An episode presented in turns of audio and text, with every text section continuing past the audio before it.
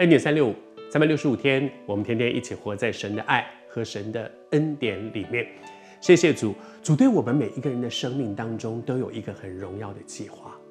总有一些事情是神呼召你在你这一生当中你要去完成的。而当你愿意求问神的时候，神会用他的方法让你明白。那你说他怎么样让我明白？是要让我听见，还是要让我看见，还是要让你放心？他是全能的神。只要你愿意说，主，我也很想知道什么是你对我生命的那个计划，什么是你要我去做的事。他总有能力让你明白。如果他都没有能力让你明白，他不能让你明白，他怎么是全能的神呢？他能，关键在我要不要，你要不要，你想不想知道？我想不想我的一生在他的眼中成为有价值的？如果你有这样的心，他一定有方法让你能够明白。而有的时候，或者很多的时候，神让我们明白，他要我们做的事情，常常跟我自己以为我的个性、我的我的兴趣、我的梦想，可能常常不一样。很多的时候是不一样的。当然，如果你很幸运，上帝要你做的事就是你很想做的那件事情，我真的恭喜你。但是也 有很多的时候，好像耶利米，神要他做什么呢？我读给你听。他说：“我今日使你成为坚城、铁柱、铜墙与权力的犹大的君王、首领、祭司，这就是领袖。那些国中最有权有势有地位的那些领袖，跟他们怎么样呢？跟他们反对，对抗他们。他们做错事了，他们走错路了。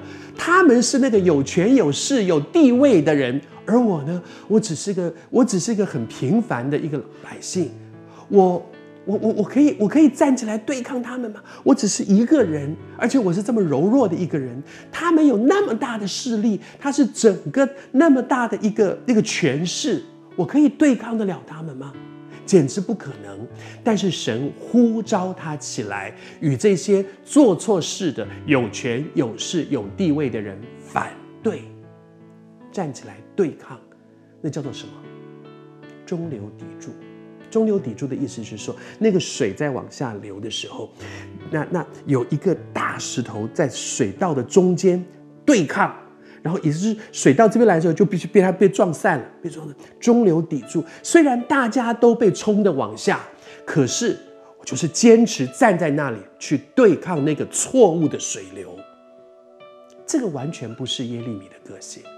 尤其是彼得、保罗可能还比较是彼得说：“哦，我行我会。”保罗站起来竭力争辩。也许他们是，但是耶利米不是这样子的人。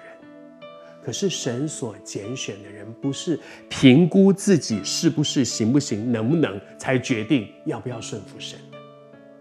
神拣选耶利米，因为在耶利米的生命当中有一个心。虽然我知道我做不到，我根本不是这样子的人，但是我愿意。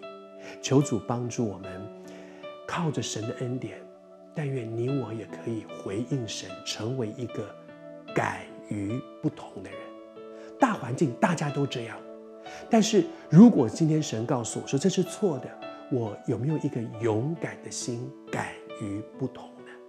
我求主帮助你，当神呼召你做这样的事的时候，他一定会给你足够的力量。上帝祝福你，敢于不同。